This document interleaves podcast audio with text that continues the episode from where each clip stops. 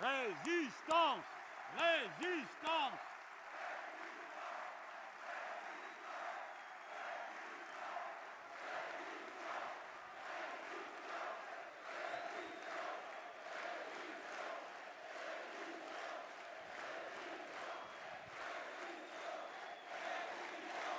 Mes chers concitoyens, chers amis, et pourtant d'entre vous, chers camarades, je dédie ce rassemblement si nombreux, si puissant, cette démonstration de force que vous avez voulu faire, chacun d'entre vous, en décidant de venir ce soir participer à ce rassemblement. Cette force immense, je la dédie aux ouvrières et aux ouvriers syndicalistes qui dévouent leur vie aux autres, qui sacrifient sans cesse et sont le sel de la terre, ceux qui portent la flamme du combat et qui savent que jamais rien n'a été acquis dans notre pays sinon par la lutte. Aucune avancée, aucun mieux vivre n'a jamais été octroyé au peuple français. Il a tout conquis de vive force contre les puissants qui n'ont jamais rien voulu lâcher sans qu'on leur tape sur la tête, et aux résignés de toujours qui, avec la voix doucereuse de la capitulation, au nom du réalisme, poussent à baisser la tête, baisser les yeux et vous appellent toujours à vous soumettre. Mes amis, mes camarades, j'avais prévu, avec les autres membres de la direction du Front de gauche, de dire ce soir un certain nombre de choses concernant notre programme. Bien sûr, je le ferai. Avant moi, mes deux camarades ont eux-mêmes bien débroussaillé, je crois, les axes essentiels de notre manière de voir. Mais il se trouve que nous sommes dans une circonstance totalement nouvelle. Et c'est d'elle dont je veux vous parler maintenant. Avec sérieux.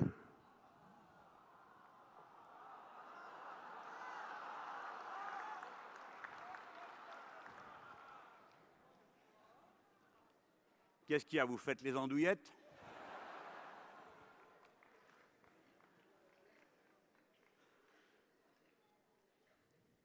Une agence de notation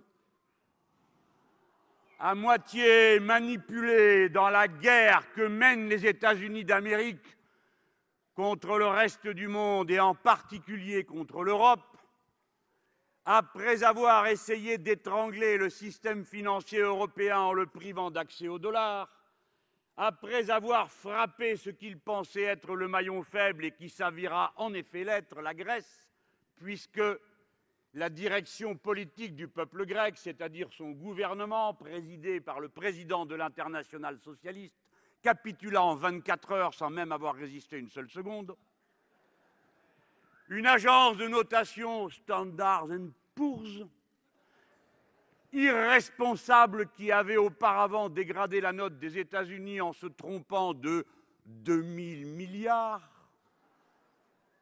ce qui vous en dit tout le sérieux, se mettant à la suite d'une autre qui s'appelle Moody's, comme si c'était une marque de chewing-gum, qui, elle, sévit sur la terre entière depuis déjà bien longtemps, puisqu'en 1930 déjà, elle avait déjà dégradé la note de la Grèce, provoqué un tumulte et un désordre tel qu'il en résulta une dictature, celle de Métexas, avant que la guerre elle-même ne vienne tout emporter. Et paraît-il, Moody's, après coup, s'est excusé. Elle avait juré qu'elle ne noterait plus jamais de dette souveraine. Eh bien, ces gens viennent de franchir une étape qui ne doit pas nous faire rire. La finance, à travers cette agence de notation, a déclaré la guerre au peuple français. Et ils vont tomber sur un os. je vous demande de bien prendre la mesure de l'événement, d'en prendre toutes les conséquences, la première d'entre elles, est que dorénavant les titres de la dette française, qu'il est normal que notre pays possède, et qu'il est normal qu'il refinance parce que toutes les économies du monde fonctionnent de cette façon. Et qui, s'il fallait entrer dans le détail, nous permettrait d'observer que pour 1640 milliards d'euros au total de stock de la dette française, 1400 sont entièrement le résultat des frais qui résultent des premiers emprunts si bien que nous sommes en droit de dire que si nous gouvernons ce pays, nous ferons faire un audit citoyen de cette dette pour savoir ce qu'il y a exactement dedans et si nous sommes déterminés à payer ou non un certain nombre des titres qu'il contient.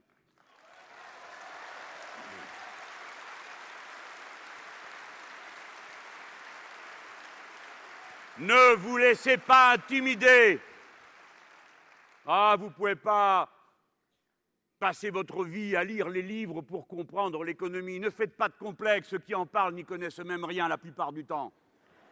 Et la preuve, s'ils y connaissaient quelque chose, eh bien, ils ne vous auraient pas mis dans une mouise pareille. La preuve par les actes. Retenez ceci. Il est normal qu'un pays ait des dettes que notre pays en ait 1640 milliards est dû pour plus de 50%, vous m'entendez?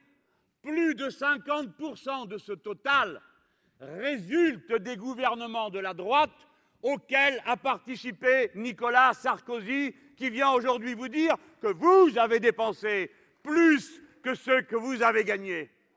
Menteur! Inutile bon à rien. Si n'importe lequel d'entre vous se comportait de cette façon dans son entreprise, il aurait été licencié et on n'aurait même pas pu protester. Écoutez-moi, on cherche à vous faire peur en vous disant que ce total de dettes, ce total on le rapporte à ce que produit le pays pendant un an. Mais lequel d'entre vous calcule son endettement en prenant tout ce qu'il doit et qu'il se prépare à payer en 5 ans, en 10 ans, en 15 ans, maintenant vous savez que c'est jusqu'à 25 ans, vous prendriez tout ça et vous le rapportez au revenu d'une seule année. Vous êtes mort de peur. Personne ne fait ce calcul, mais c'est pourtant ce calcul-là qui est fait pour la France. N'ayez pas peur, ne baissez pas les yeux. La dette doit être rapportée au nombre d'années pendant laquelle elle sera remboursée. Le titre moyen, il y a des dettes à deux ans, il y en a d'autres à 7, il y en a d'autres à 10, il y en a d'autres à 14. La moyenne, c'est 7 ans et 31 jours. En 7 ans et 31 jours, la France produit 14 000 milliards, ce qui signifie qu'il faut rapporter ces 1600 milliards de dettes à 14 000 milliards de richesses produites. Et ça n'est plus du tout le même compte. Il faut rapporter ce que vous coûte la dette chaque année par rapport à ce que vous produisez chaque année. Chaque année, elle nous coûte beaucoup trop. 50 milliards d'euros. Vous devez les rapporter aux 2000 milliards d'euros que produit le pays, que vous produisez. Et alors, c'est une proportion tout à fait insignifiante que cette dette. Première leçon, ne vous laissez pas intimider.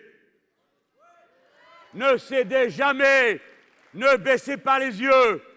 Nous savons comment traiter le problème et je le redis, s'ils ne savent pas comment le faire, qu'ils s'en aillent tous. Nous sommes capables de nous en occuper.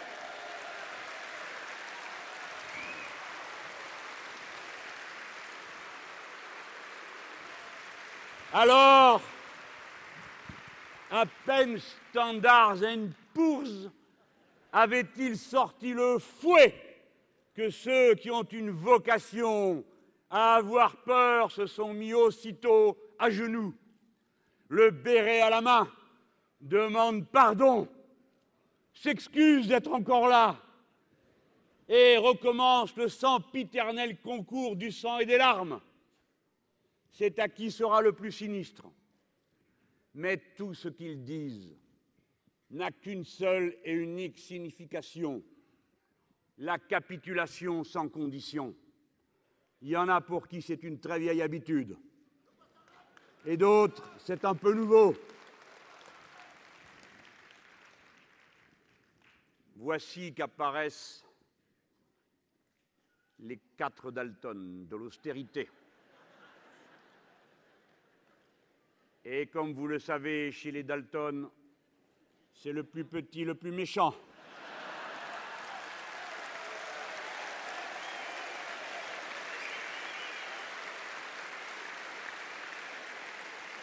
Et c'est la plus grande, la plus bête.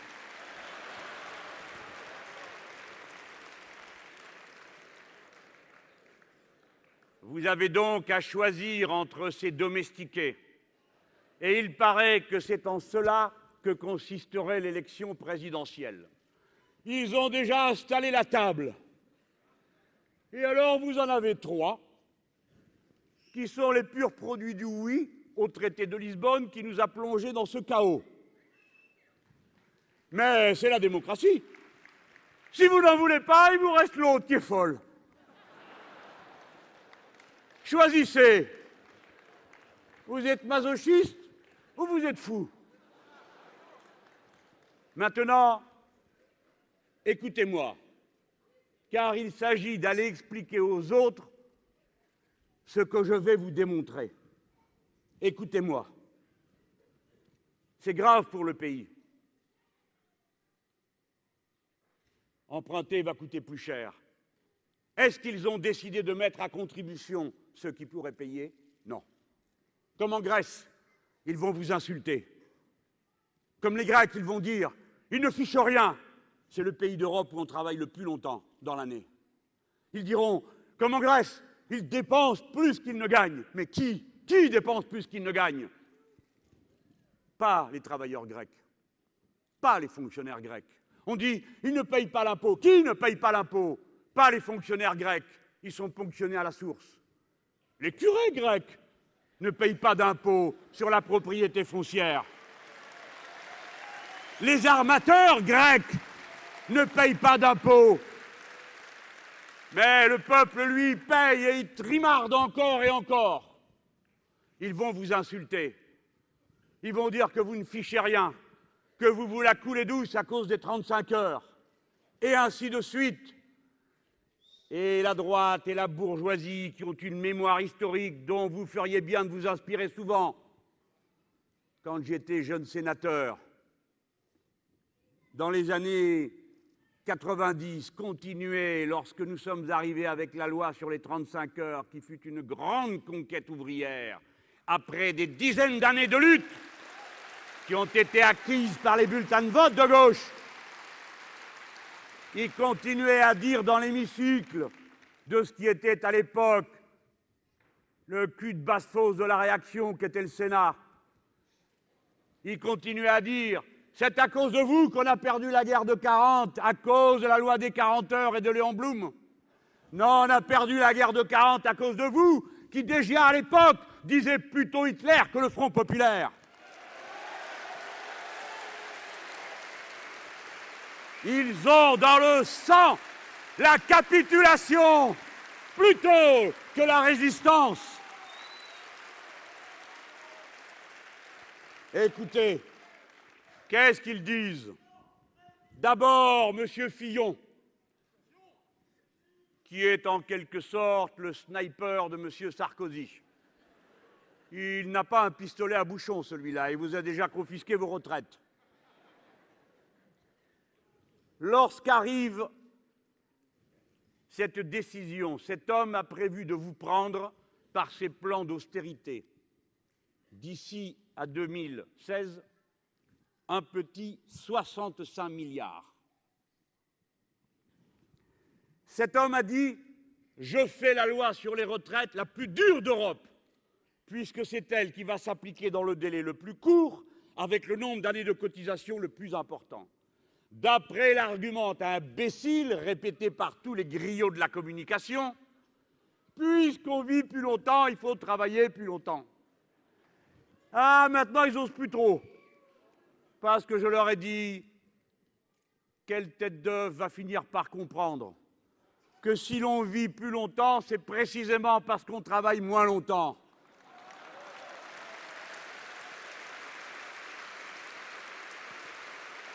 Et donc,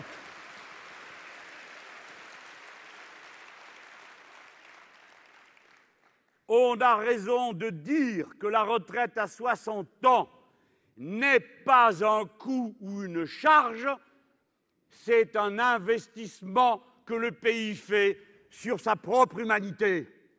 Par conséquent, la question de la retraite à 60 ans n'est pas un à côté du programme, quelque chose que l'on donnera au bon peuple s'il est sage. C'est un droit qu'il s'est acquis et dont il a fait la démonstration qu'il concourait au bien commun. Mes amis, ceux qui ont fait le contraire, ceux qui ont allongé le nombre d'années de cotisation et l'âge de départ à la retraite, quels résultats ont-ils obtenus? Dans huit pays d'Europe, dont l'Allemagne, l'espérance de vie a reculé. L'espérance de vie en bonne santé aussi a reculé. C'est ça, tant de travail, tant de peine, tant d'efforts par la classe ouvrière allemande, tant d'efforts par vous pour voir à la fin tous les bénéfices du travail accumulé vous glisser entre les doigts et être transformé en rente pour le capital et les banques Non La retraite à 60 ans sera rétablie par le front de gauche. Elle sera rétablie. Mais ce monsieur Fillon, ce monsieur Fillon avait dit je vous impose toutes ces souffrances. Je vous impose deux plans d'austérité, parce que sinon, nous ne pourrons pas être des andouilles convenables. Nous allons perdre la triple ha-ha-ha.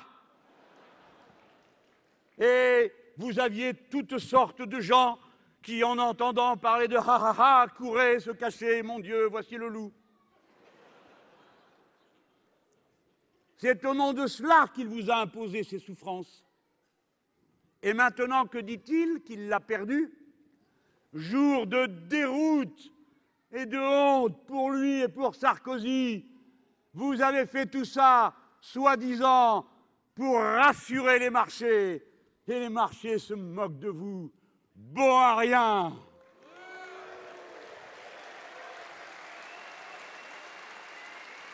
Qu'est-ce qu'il dit? Il dit cette alerte ne doit pas être dramatisée. Ah, mais nous, c'était avant qu'on vous le disait.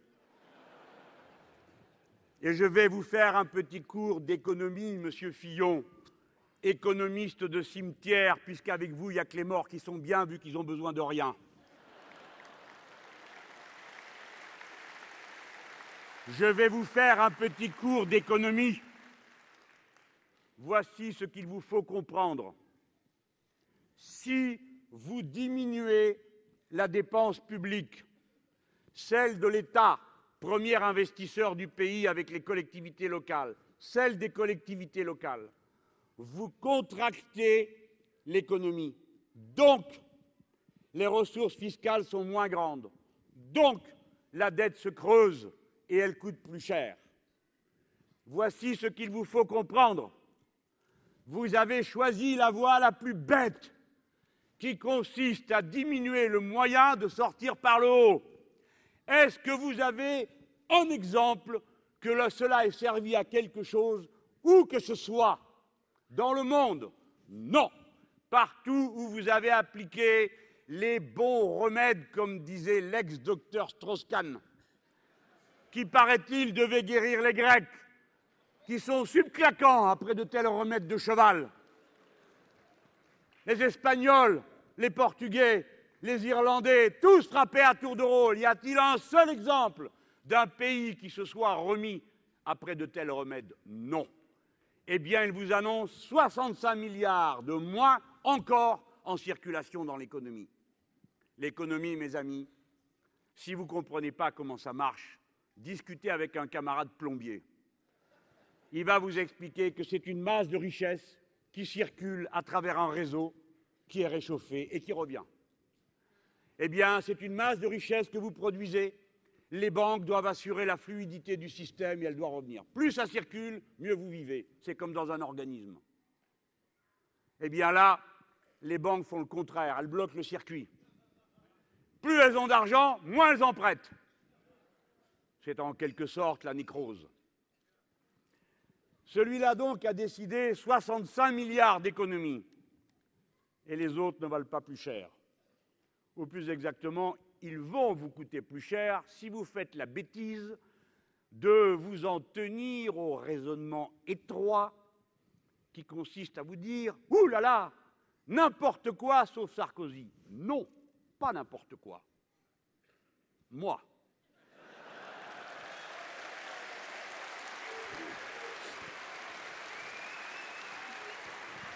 c'est-à-dire nous.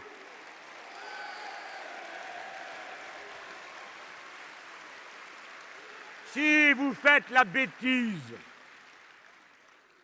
d'aller voir M. Bayrou, il vous en coûtera 100 milliards de moins dans la circulation de notre pays.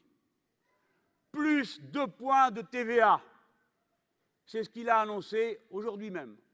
Deux points de TVA vous serez content de payer tout ce que vous payez deux points plus cher. Car bien sûr, vous, quand vous gagnez un euro de plus, qu'est-ce que vous faites? Ou si vous veniez à gagner les deux euros de plus par heure, si vous êtes au SMIC, que nous proposons? Évidemment, vous téléphonez à votre conseiller financier à la banque. Et vous lui dites, j'ai deux euros de plus, je me demande si je vais le placer en action liquide ou plus stable. Bien sûr que non. Ces deux euros, c'est pour les petits bonheurs, c'est pour pouvoir respirer, c'est pour pouvoir être arraché à l'abjecte comptabilité qui vous fait vous demander si vous paierez pour le chauffage ou pour le loyer, pour les cartables ou pour le reste. Voilà à quoi servent ces deux petits euros. C'est du bonheur. Ce sont des choses simples, ils ne savent même pas de quoi on parle.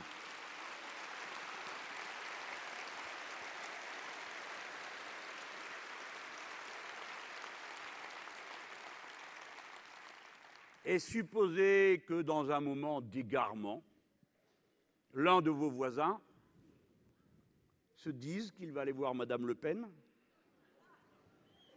Tarif de la consultation 70 milliards de moins. Voilà ce que cette prétendue représentante proclamée par les agences qui insultent quotidiennement le peuple, qui l'ont assigné à résidence politique chez le Front National, qui répètent sans arrêt que les ouvriers sont Front National, mais bougres d'imbéciles. Qui est dans cette salle? Sinon la classe ouvrière, les salariés, les travailleurs, leurs banderoles et leurs drapeaux.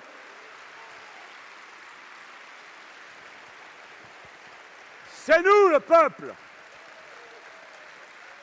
alors, on ne va pas discuter qu'il y a toujours eu des pas bien malins. Quand 70% des ouvriers et des salariés votaient pour le programme commun, et il y en avait encore 30%, c'est beaucoup, qui ne voulaient ni de la retraite à 60 ans, ni de la cinquième semaine de congé, tellement ils étaient stupidement anticommunistes. Et vous voyez, leur cas s'est pas arrangé depuis ils ne sont pas devenus plus malins. Surtout que les chefs de la droite en perdition, les Sarkozy, les Fillon, la prétendue droite populaire à front de bœuf a été leur dire Mais tout ça, c'est tout du pareil au même. Les pires bourriques, disent-ils, c'est nous. Nous sommes encore plus bêtes que Madame Le Pen. Venez nous voir. Ils ont levé la digue. Et cette masse confuse a glissé du mauvais côté. C'est vrai, en entraînant par-ci, par-là des indécis, qu'il nous revient d'aller convaincre, amis, camarades. Je te parle, je veux te convaincre. Ne fais pas cette bêtise. Regarde où est ton intérêt. Ton intérêt de classe, c'est de voter avec ta classe. Pour ce qui est précieux pour toi, toi, toi, tu n'as qu'une chose, un seul capital, le service public. Tu n'as qu'un moyen de t'élever dans la vie.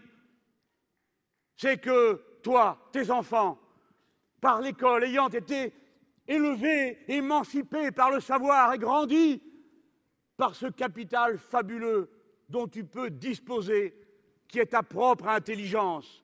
Vive l'école, vive les instituteurs, vive les enseignants, gloire à l'école républicaine.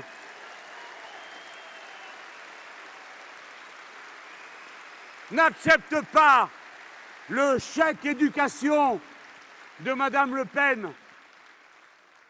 Va à l'école de la patrie, celle qui est la même pour tout le monde, et qui le sera d'autant plus que c'est nous qui gouvernerons, car nous rétablirons la carte scolaire. Parce que nous rétablirons les postes qui ont été supprimés. Parce que nous, nous donnerons la place centrale qui doit lui revenir à l'enseignement professionnel grâce auquel la patrie des Français produit les ouvriers, les contremaîtres, les ingénieurs, les techniciens supérieurs, les meilleurs du monde.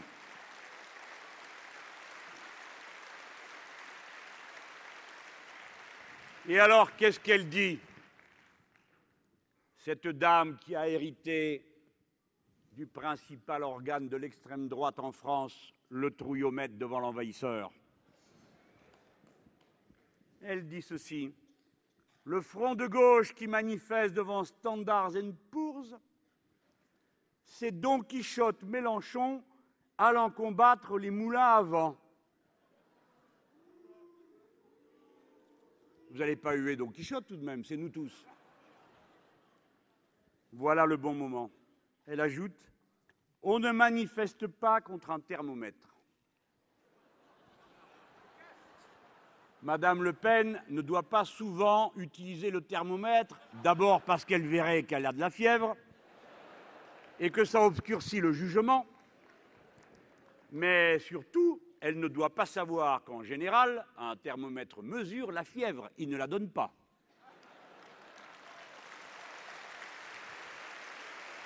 Non.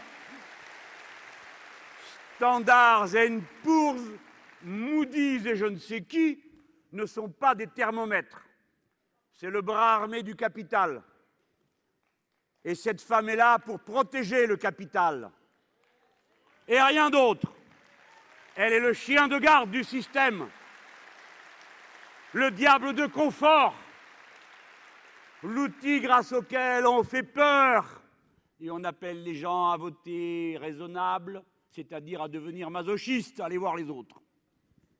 Maintenant, à cet instant, lorsque nous savons qu'il ne sert à rien de faire ces politiques d'austérité parce qu'elles conduisent à des désastres, je dis à tous ceux qui se proposent d'aller se vautrer au pied de Standards Poor's et compagnie, ceux qui ont peur d'être eux-mêmes, je leur dis, mais regardez, mais regardez ce qu'ont fait les autres. Il y a une semaine, M. Manuel Rajoy, le nouveau dirigeant de l'Espagne, qui a hérité du fait que les Espagnols, ayant été trompés par Zapatero, qui a été le premier en Europe à faire voter la règle d'or, imaginez-vous la tête des gens, à quoi bon aller voter pour les socialistes, vu qu'ils nous font exactement ce que la droite nous promet? C'est ça que se sont dit les Espagnols. Les Espagnols Rajoy prend donc le pouvoir il fait un plan d'austérité qui est une saignée. Parce que vous savez que ce sont des médecins de Molière, ces gens-là. Ils viennent, ils disent Ah, vous êtes bien palichon, la saignée. Tiens, vous êtes bien palichon après la saignée, re-la saignée. Alors, Standards Poor's, Moody's, qui ont recommandé la saignée, viennent et disent Oh, vous êtes vraiment pâle, j'ai pas confiance en vous. Mais monsieur, je croyais bien faire. La saignée. Nous, on se permet de dire qu'un petit beefsteak ferait pas de mal. Nous, c'est la relance. Eux, c'est l'austérité. Je vous le raconte comme je le fais pour que ceux d'entre vous qui ont le plus de mal à suivre, et je les comprends, ces aventures incroyables, les fixent parce que l'humour et le rire, souvent, sont plus contagieux et marquent davantage les esprits que de peindre noir sur noir. Et nous, dans les pires difficultés, comme l'ouvrier Montero et comme quelques-uns d'entre vous, tête dure, je sais où je parle. Je suis à quelques kilomètres de Bougnay et de la SNIAS qui démarra la grève générale de 1968. Je sais où je suis. Donc,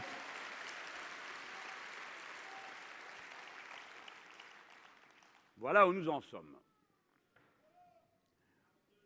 Je ne vous cache pas que dans ce moment, vous avez en définitive, devant les difficultés qui assaillent le pays, deux propositions qui vous sont faites. Une proposition qui est l'austérité,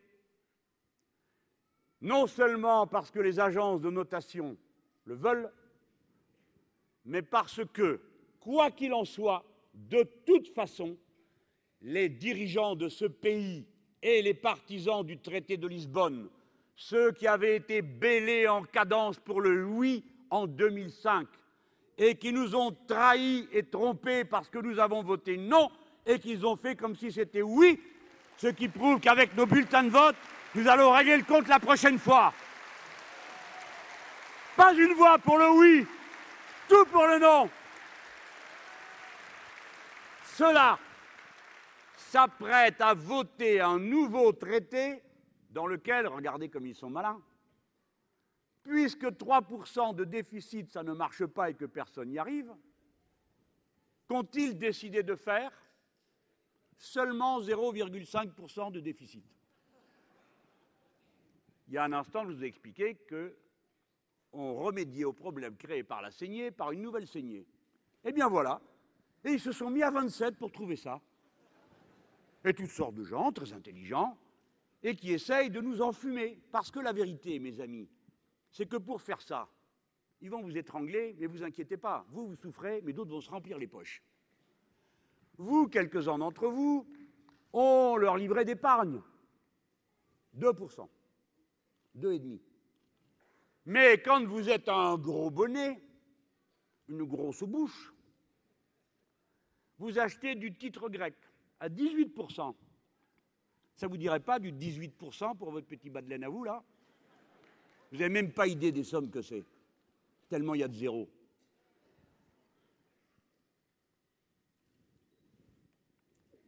Puisque ça ne marche pas.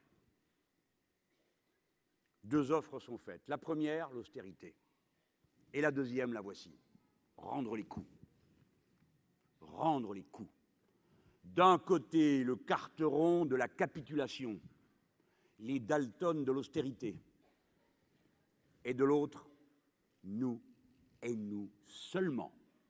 Le front de gauche est la seule force politique qui appelle à la résistance et à rendre les coups. Je suis le candidat de la résistance des Français aux agences de notation, au capital, à la finance. Je les nargue, je me moque d'eux. Nous allons les frapper, frapper et frapper encore.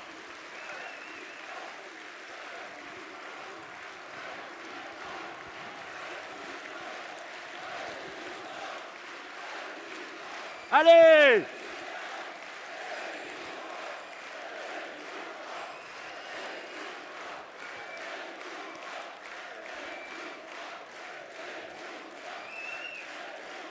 Et voici comment je vais m'y prendre avec les camarades. Vous me direz, ça sera pendant les quelques jours où j'aurai encore ces pouvoirs déments qui sont ceux du monarque quinquennal de la Ve République. Car vous le savez, le Front de gauche convoquera une assemblée constituante pour passer à la Sixième République, c'est-à-dire une république d'adultes normaux qui n'ont pas besoin d'un monarque.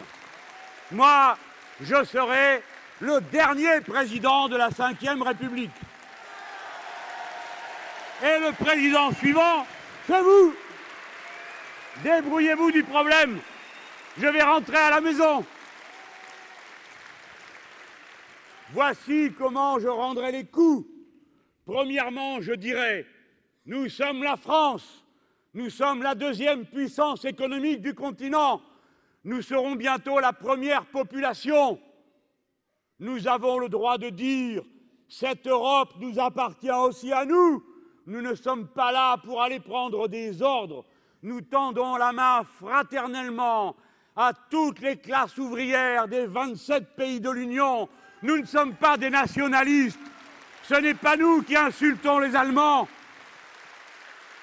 Nous combattons le gouvernement libéral et les sociaux-libéraux allemands qui ont détruit l'État social, qui ont porté la retraite à 67 ans, qui ont condamné les travailleurs allemands lorsqu'ils refusent un job, lorsqu'on leur propose pour la troisième fois, on leur supprime tous leurs acquis sociaux.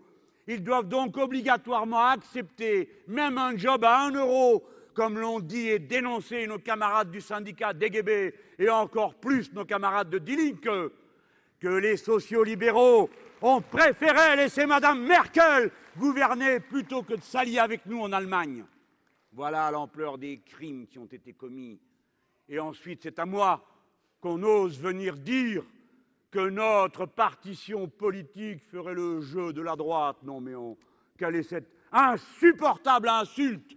Ceux qui travaillent chaque jour sur le terrain à ramener au combat tous ceux qui faiblissaient, perdaient le moral, doutaient de tout et étaient prêts à des actes quasiment irresponsables politiquement. C'est nous, le Front de gauche, qui ramenons tout le monde au combat.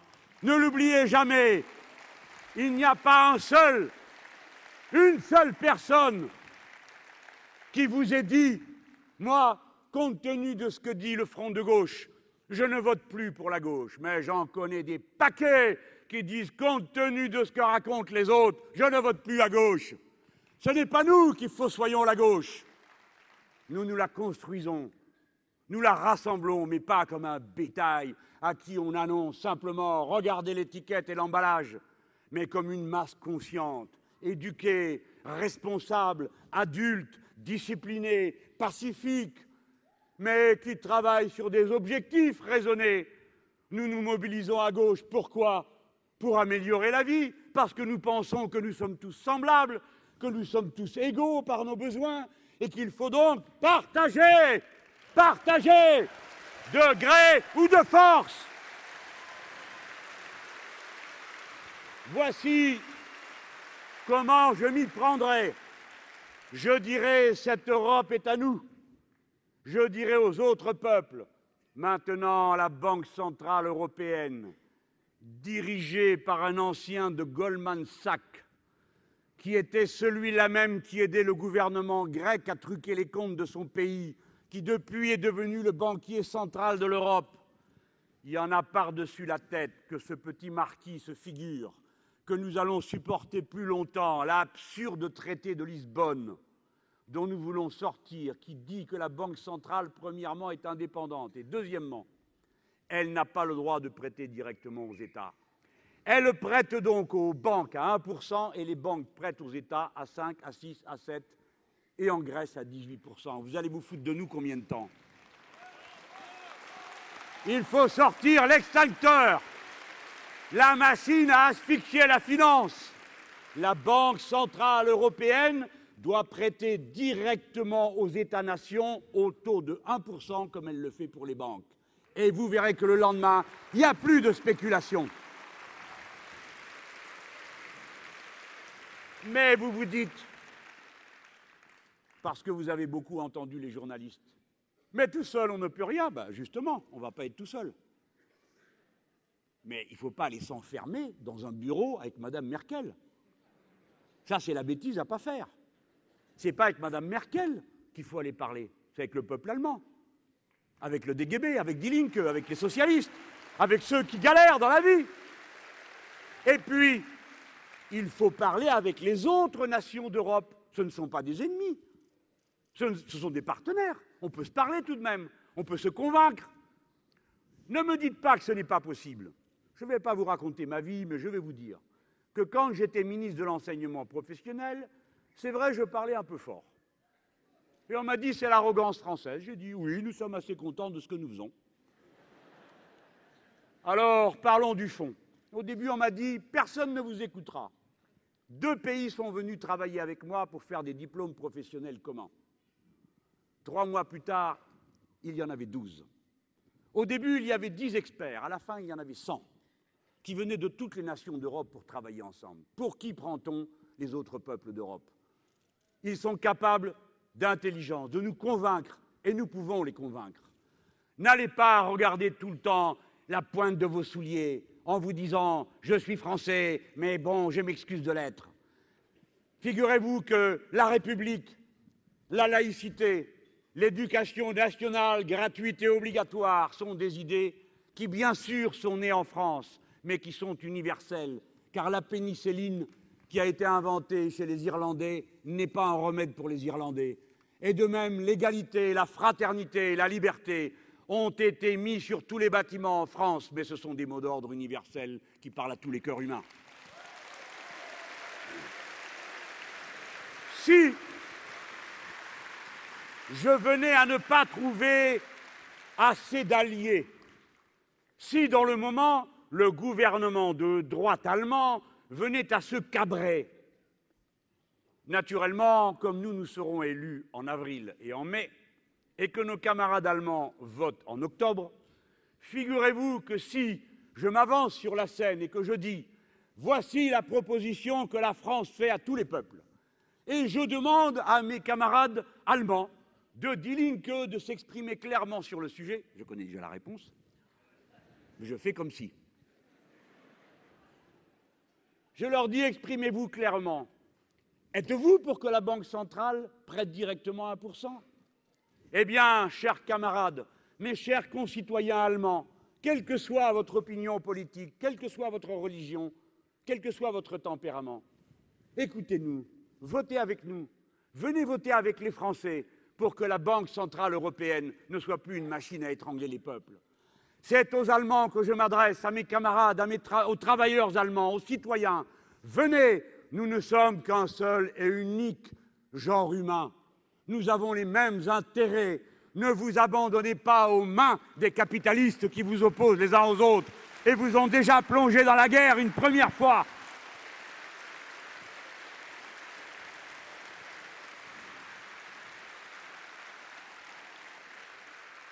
supposer qu'on ne m'ait pas bien compris.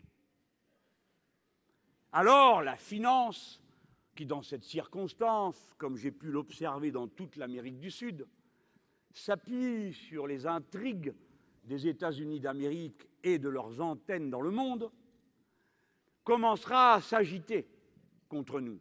On verra après Standard Poor's, Moody's et je ne sais qui encore, venir dire que la France est dans un état déplorable parce qu'elle est gouvernée d'après les intérêts de son peuple. Eh bien, je ne manquerai pas un seul jour d'un seul euro. Pourquoi? Parce que la loi en France permet quelque chose dont il ferait bien tous de se souvenir. Ça s'appelle l'emprunt forcé. L'emprunt forcé a déjà été appliqué en France.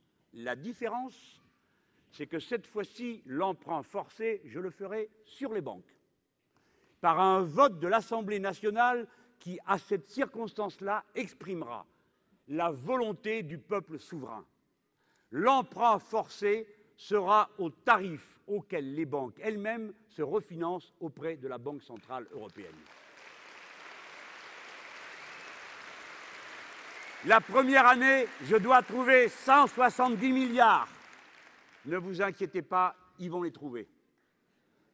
Ils me diront ça coûte cher. Je dirai oui, c'est dommage, c'est vous qui payez.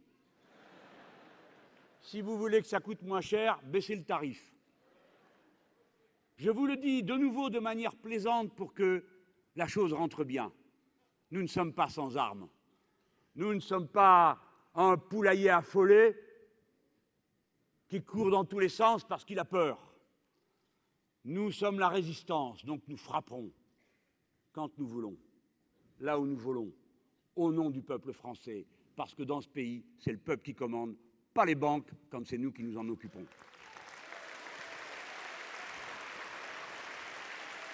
Que feront les banques? Elles diront Mais ce type a une main de fer. Si jamais nous exagérons, que va-t-il nous faire? Je vous en promets quelques-unes. Ils courront donc voir le banquier central en disant Mais nous n'avons plus d'argent, prêtez-nous-en. Ah, ils ont le droit d'emprunter. Et voilà comment j'aurais fait coupe-circuit. Ils iront chercher à 1% l'argent que je leur emprunterai de force à 1%. Écoutez bien ceci, vous n'êtes pas désarmés. Rien n'est plus puissant, plus fort, plus audacieux, plus créatif que le peuple. Si tout s'arrêtait demain, le jour se lèverait de nouveau. Et chaque matin, l'économie recommence à zéro. Il faut produire, il faut emmener les gosses à l'école, donc il faut des instituteurs. On va au travail, on produit et on reproduit de la richesse. Ils ne savent pas vivre sans nous, mais nous savons vivre sans eux. Voilà la grosse différence.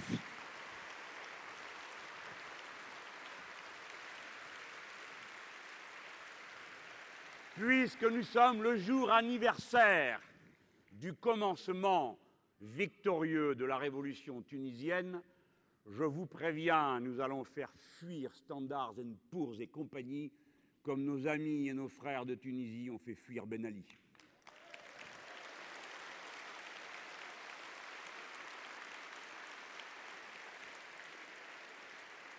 dans cette bataille où il faut rassembler ses forces, puiser dans le peuple son énergie, je dis solennellement, en vous demandant de m'écouter avec la gravité du propos et non pas de manière politicienne. Il se livre en ce moment une bataille dérisoire pour dire c'est la faute de Sarkozy. Bien sûr que c'est de sa faute. Ce n'est pas ma faute. Et les autres disent, c'est la faute de tous les autres. Tout ça, c'est de la politique aérie. La bonne voie, c'est celle que je viens de vous indiquer, c'est la résistance. Mais pour résister, mes amis, nous devons être nombreux. Il ne faut pas que les uns courent devant et derrière les autres attendent. Ou se disent, je ne sais pas, j'ai peur, est-ce que c'est raisonnable? Il faut s'y mettre tous pour convaincre.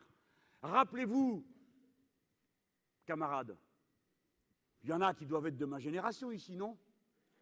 Quand on allait avec le programme commun, on disait aux gens on va faire la retraite à 60 ans.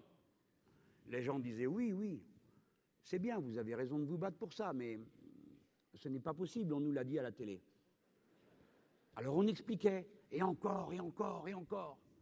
Eh bien là, c'est tout du pareil au même. Quand on dit aux gens on va résister, on va leur tenir tête, on va les frapper, on aura le dernier mot. Ils disent oui, oui, c'est bien, euh, vous avez raison, mais euh, tous les autres disent le contraire. Je demande à mes camarades, et je sais qu'il y en a dans la salle, je demande à mes camarades, à mes amis avec qui j'ai partagé tant d'années de combats communs, je demande à mes camarades socialistes, aidez-nous. Aidez-nous. Faites comprendre à François Hollande qu'il se trompe. Quand il dit ce qui doit être changé, ce n'est pas le rapport aux agences ou au marché, mais le rapport des dirigeants, des Français à leurs dirigeants. Non, non, tu as tort, François. Ce qu'il faut changer, c'est le rapport au marché, rendre les coûts, rassurer les productifs et non pas le marché. Il faut rendre les coûts, François. Rendre les coûts. Il faut frapper le système. Camarades, amis socialistes, venez à la rescousse, venez nous aider. Vous êtes avec nous dans le conseil municipal, vous êtes avec nous à l'usine, dans le syndicat, venez avec nous, ne restez pas sur le bord de la route, ne nous laissez pas mener tout seuls cette bataille, car demain vous aurez honte d'avoir abandonné vos camarades. C'est à vous que je parle, et je vous dis les yeux dans les yeux, je suis le candidat commun du front de gauche, c'est-à-dire de sept organisations qui se sont rassemblées pour mener cette bataille. Mais je suis aussi votre candidat, à vous les socialistes, si vous êtes fidèles à votre idéal et à ceux qui vous a animés. Aidez-moi, aidez-nous. Venez retrouver vos camarades de toujours, les communistes, avec qui vous menez toutes vos luttes, avec qui vous faites toutes les élections. Il n'y a pas un seul élu de gauche dans ce pays sans les communistes. On ferait bien de s'en rappeler. Il n'y a pas un élu de gauche dans ce pays sans que cette masse immense que vous regardez de loin, en tout cas vos chefs, regardez-les, ces syndicalistes qui n'ont pas de carte de parti, ces associatifs, ces membres d'attaque, ceux de la Fondation Copernic, tout ce monde qui se rassemble autour du front de gauche, ce sont vos frères et vos sœurs de lutte. Allez, venez avec nous plutôt qu'avec ce monsieur Bayrou qui vous trahira comme l'a toujours fait le centre qui est le lieu de la capitulation par excellence. Et à vous tous,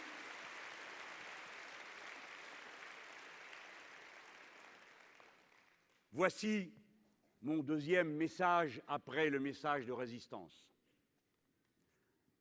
Les financiers ont entrepris dans toute l'Europe un coup d'État. Ils ont signé entre eux et avec leur personnel politique un pacte que mon camarade Patrick Le Yarrick a parfaitement résumé en l'appelant le pacte des rapaces. Il a fait un livre que je vous invite à lire, et si vous ne savez pas comment faire, vous achetez l'humanité, c'est marqué dedans. Ce pacte des rapaces prévoit qu'ils vont encore tous céder et davantage. Voici la consigne que vous passe le front de gauche qui n'en passe pas souvent. En général, la consigne du front de gauche est la suivante. N'attendez pas les consignes. Mais cette fois-ci, voici notre mot d'ordre. Nous qui avons dit, nous parlons au nom de la France, mais la France belle et rebelle.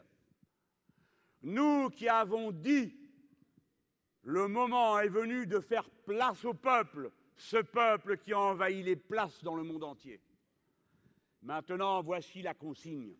En tout lieu, en toutes circonstances, partout et compte tenu de la difficulté du moment, amis, camarades, concitoyens, prenez le pouvoir, prenez le pouvoir, prenez le pouvoir, voilà la consigne, le pouvoir sur vous-même d'abord, parce qu'il faut d'abord être un être humain debout, le pouvoir sur vous-même contre la résignation, contre la peur, le pouvoir contre l'hallucinogène qui pourrait vous abrutir, cet opium du peuple qui s'appelle Marine Le Pen et qui vous fait vous tromper d'adversaire et croire que l'ennemi c'est l'immigré alors que c'est le banquier.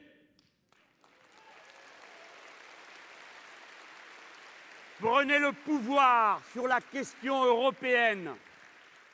Ne renoncez pas à votre vote de 2005, car vous pouvez en être fiers. En 2005, il y avait le oui et le non, et nous avons discuté, débattu, nous les Français. Et nous nous sommes, parce que nous sommes la grande nation politique, tellement tiré la bourre. Mais comme on avait raison de le faire, car c'est en s'éduquant par le débat, la contradiction, le dialogue, que l'on s'élève tous ensemble. Et le peuple français avait voté non, et parmi ce peuple, vous tous, je suis à peu près certain de mon affaire. Vous pouvez être fiers car vous avez eu raison. C'est vous qui aviez raison de dire qu'en organisant l'Europe sur la base de la concurrence libre et non faussée, on courait au chaos. C'est vous qui aviez raison de dire que si on ouvrait les frontières extérieures de l'Europe et qu'on laissait tout se régler à coup de dumping social et environnemental, alors tout serait perdu. C'est vous qui aviez raison. Alors c'est le moment de vous dire, ne vous laissez pas écarter de la discussion suivante, qui va commencer à partir du mois de mai, car il y a un nouveau traité que cette bande de lâches n'a pas l'intention de soumettre à votre avis. Un nouveau traité arrive qui est du concentré de traité de Lisbonne. Ce qui était mauvais va être filtré pour être rendu encore plus mauvais. Du venin pur jus. Vous devez vous en mêler. Prenez le pouvoir pour dire non à ce nouveau traité. Et vous prendrez le pouvoir en mettant le bulletin de vote du Front de gauche dans l'urne, parce que c'est le seul qui vous dit qu'il n'en veut pas, tout en vous disant qu'il va construire l'Europe qui correspond à l'aspiration des peuples, l'Europe sociale, l'Europe environnementale. Nous, les Français, nous sommes capables de le faire. Nous n'allons pas courir nous cacher sous la table. Prenez le pouvoir dans la cité, passez par la constituante à la Ve République. Prenez le pouvoir dans l'entreprise. Prenez le pouvoir dans l'entreprise, rompez la vieille malédiction que Jean Jaurès dénonçait lorsqu'il disait La Révolution française a rendu le peuple roi dans la cité, mais il l'a laissé serf dans l'entreprise. Libérez-vous de vos chaînes en disant ceci. La première place doit revenir aux productifs.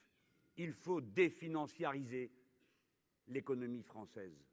Et pour cela, il faut d'abord que vous commenciez par prendre le pouvoir dans l'entreprise. Et comment ferez-vous? Premièrement, en limitant et en exécutant le pouvoir des financiers. Je dirais à Metz comment? Deuxièmement, en prenant le pouvoir parce que 700 000 chefs de petites entreprises vont prendre leur retraite dans les dix ans qui viennent et cela seul devrait vous conduire tous à vous demander ce qui va se passer. Est-ce que tout va être bradé au fonds de pension? Raison pour laquelle le Front de gauche vous dit ceci.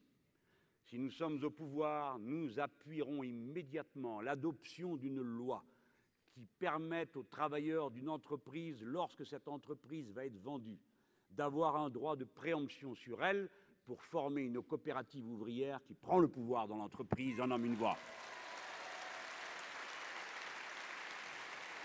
Travailleurs, salariés, ingénieurs, technicien supérieur, je sais que vous pensez comme moi que le gâchis dans vos entreprises vient du fait qu'on donne le pouvoir aux commerciaux et aux financiers. Il faut donc les chasser des postes de décision et y remettre à la place ceux qui connaissent quelque chose à la production. Il ne faut plus que ce soit les commerciaux et les financiers qui tiennent le haut du pavé. Cela brade tout ils épousent le modèle anglo-saxon. Ils préparent le terrain pour que tout soit vendu. Si la France se désindustrialise, ce n'est pas à cause du prix du travail, c'est à cause du prix des actionnaires. Rappelez-vous bien de ça. Ce sont les actionnaires et leur dictature, leur volonté de capter le plus vite possible, sans aucune vision à long terme, le profit maximum qui ruine le pays et pousse à la désindustrialisation. Il est très simple de ramener l'industrie dans le pays. Il faut pour cela empêcher qu'elle sorte et il faut punir les traîtres. Comment allons-nous réindustrialiser Par la planification écologique? Je vous demande encore quelques secondes d'attention intense. Regardez, il y a deux doctrines, et seulement deux. Et encore une fois, seul le front de gauche tient une position. Tous les autres disent quoi? Nous allons abaisser le coût du travail, disent-ils. Mais enfin, ça fait 25 ans que vous le faites, il ne se passe rien, sinon des malheurs supplémentaires. Et comme on aura abaissé le coût du travail, que la marchandise coûtera moins cher, n'importe quelle marchandise produite n'importe comment, du moment qu'elle est peu chère, alors on finira par trouver des clients, surtout si on fait beaucoup de pubs pour leur suggérer d'acheter quelque chose dont ils n'ont pas besoin. C'est ça le système capitaliste et productiviste. La planification écologique part par l'autre bout. Elle dit de quoi avons-nous besoin? Et elle fait le tri. Nous n'avons pas besoin de n'importe quoi. Nous avons besoin de certaines choses. Nous avons besoin de produire d'une certaine manière. Je vous donne un exemple pris dans l'industrie. J'étais la semaine passée avec mon camarade Pierre Laurent à Petroplus, une raffinerie. Vous savez qu'ils ont décidé qu'il n'y a plus besoin de raffinerie dans le pays. Et ces menteurs disent il y a déjà de raffineries. Menteurs On continue à importer des quantités de produits raffinés bien supérieures à ce que nous pouvons produire dans notre pays. Ils le font parce qu'ils s'en vont raffiner à l'extérieur, ce qui leur permet d'avoir des coûts plus bas. Ils le ramènent, ils vont taper à la porte de la Commission européenne et ils disent Vous avez vu, on pollue moins. Donnez-nous des droits à polluer que nous pourrons revendre. Ils touchent deux fois. Voilà pourquoi ils ferment les raffineries, comme Petroplus. Et à vol d'oiseau, à même pas 10 km, vous avez une papeterie, Emreal, la dernière papeterie de France. Ils veulent la fermer. Ils ferment la boîte. On ne fait plus de pâte à papier en France. Vous le croyez, une histoire pareille? Plus de pâte à papier en France.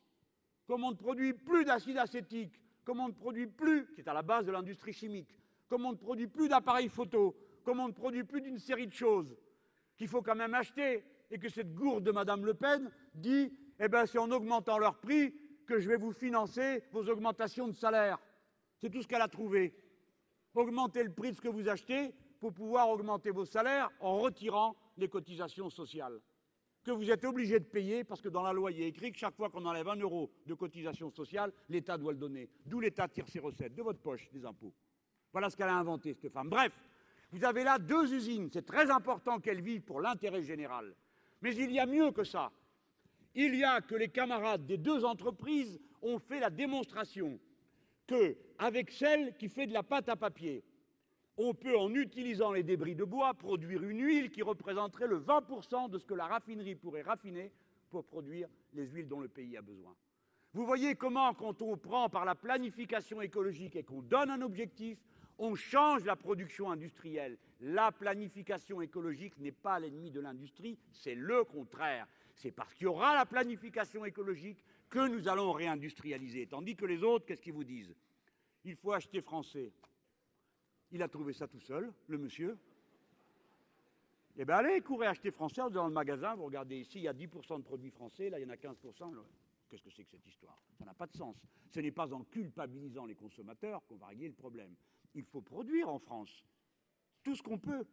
Et ce qu'on ne peut pas produire, il faut le négocier avec les autres. Coopérer, pas faire de la concurrence libre et non faussée, matraquer tous les autres. S'entendre, discuter. Et avec qui faut-il discuter? Avec les plus puissants, figurez-vous. Ça ne sert à rien de discuter avec les autres. Avec les autres, on serre les coudes.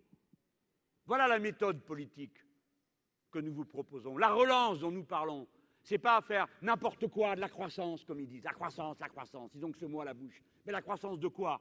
Ils ne nous le disent pas. Est-ce que nous allons produire plus de castagnettes? C'est ça l'objectif Est-ce que vous voulez produire quoi? Vous ne le dites pas. Ils comptent sur la magie du capitalisme pour trouver ce qui est bon. Vous avez vu ce qu'elle donne, la magie?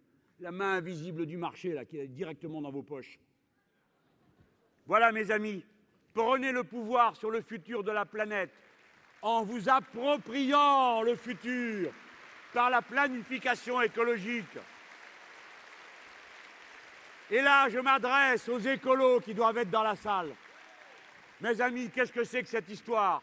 Vos chefs disent qu'on ne planifie pas l'écologie, mais c'est une mauvaise plaisanterie. S'il y a bien une chose qui doit être planifiée, c'est bien ça, puisqu'on est dans le long terme. Est-ce que les capitalistes, eux, ne planifient pas leurs profits? Est-ce que par la loi, ils ne planifient pas ce qu'ils vont vous prendre? Est-ce qu'ils ne disent pas que dans trois ans, vous devrez atteindre tel objectif? Est-ce que dans chaque entreprise, ils ne planifient pas la baisse des effectifs? Alors, et nous, on serait les seuls à dire non, on planifie rien, on prévoit rien. Qu'est-ce qu'on fait alors? Mais est-ce que vous touchez terre de temps à autre? Vous savez que dans les entreprises, même les entreprises capitalistes, vous avez une norme qui s'appelle la responsabilité sociale de l'entreprise qui oblige à prévoir les compétences et les qualifications du futur. Est-ce que vous savez que dans chaque région, il y a un instrument de planification qui existe, qui prévoit les professions du futur? Alors il faut passer tout ça par-dessus bord. Qu'est-ce que vous proposez si ce n'est pas la planification écologique? D'où va venir la conversion écologique de notre industrie? Nous, les Français, qui allons être la première nation industrielle écologique du monde, d'où ça va venir? De la peinture en verre du capitalisme? Mais le capitalisme vert, ça n'existe pas. Et le problème, c'est pas vert, c'est capitaliste. Voilà la vérité. Les écologistes sont nombreux à faire campagne avec nous nous sommes divers dans le front de gauche.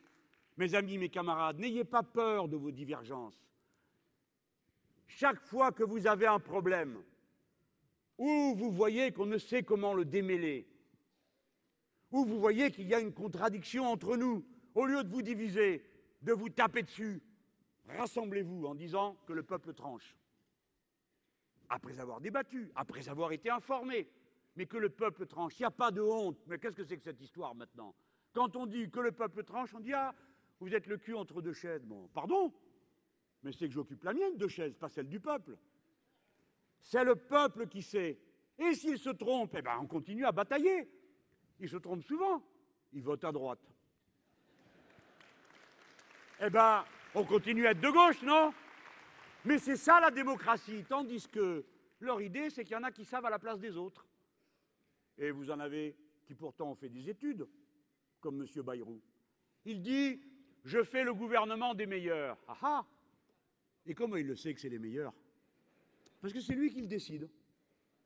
Et voilà, vous avez compris? Vous aviez un monarque, vous en avez un autre. Et tous, ils disent, euh, par exemple, on va continuer le nucléaire. Bon, on pourra peut-être en parler. Ou l'autre, on va arrêter. On pourra peut-être en parler. Vous avez peur des gens? Bien sûr que non. Ils ont une tête, un cerveau, mais c'est quand même eux les patrons, non? Ils savent même pas, ils ont fait des études. Le gouvernement des meilleurs, ça existe. Et étymologiquement, ça porte un nom. Ça s'appelle l'aristocratie. L'autre ballot, il n'est pas au courant, il n'a qu'à aller voir dans le dictionnaire. Ça s'appelle l'aristocratie. Mais il est au courant qu'on les a virés il y a deux siècles. C'est nous les vainqueurs. On a gagné la bataille. La République n'est pas un régime neutre.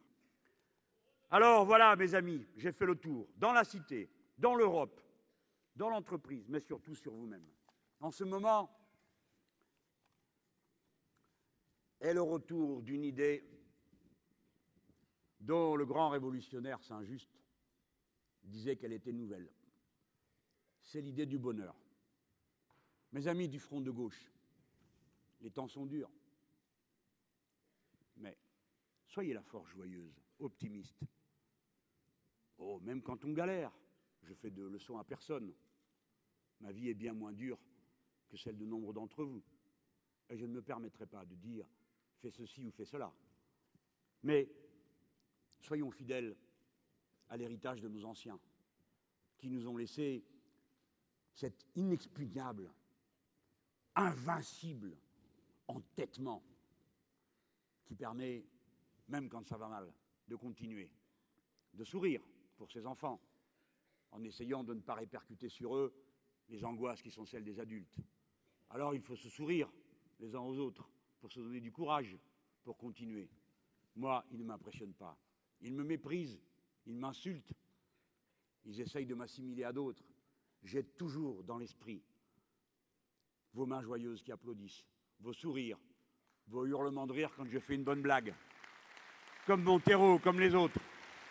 Je vous sens derrière moi. Et j'ai une force immense, gigantesque. Ils ne viendront pas à bout de moi. Pas plus que de vous. Je suis fier d'être votre candidat. Je suis très fier de l'être. Nous fondons une force politique nouvelle qui va faire en France la nouvelle révolution citoyenne dont elle a besoin. Claquer drapeau, flamber bannière, voici le peuple français qui monte avec ses concitoyens de toute la terre à l'assaut du ciel. Une nouvelle fois. Voici comment nous célébrons le tricentenaire de l'indomptable Jean-Jacques Rousseau, qui fut le premier à dire qu'il n'y avait aucun souverain plus grand et au-dessus du peuple français. Vive le peuple souverain, quelle que soit sa nationalité, quelle que soit sa religion. Gloire à la classe ouvrière qui emporte aujourd'hui l'essentiel de la charge. Comme disait Rousseau, à tous les puissants. On fait de tout avec de l'argent, hormis des citoyens.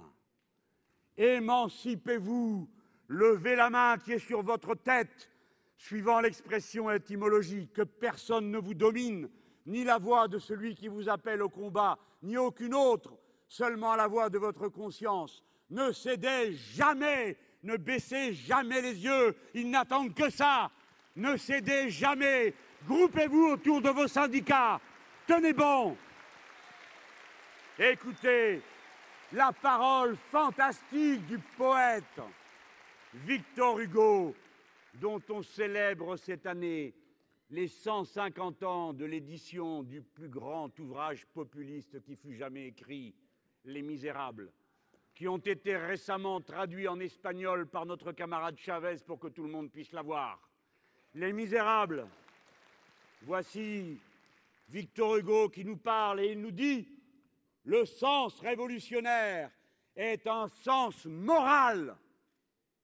C'est la révolution citoyenne qui est la prochaine étape de la civilisation européenne et non le margouillis libéral et ses abjects métaphysiques de la main invisible et de ces sornettes qui sont juste destinées à endormir les enfants et à vous faire les poches.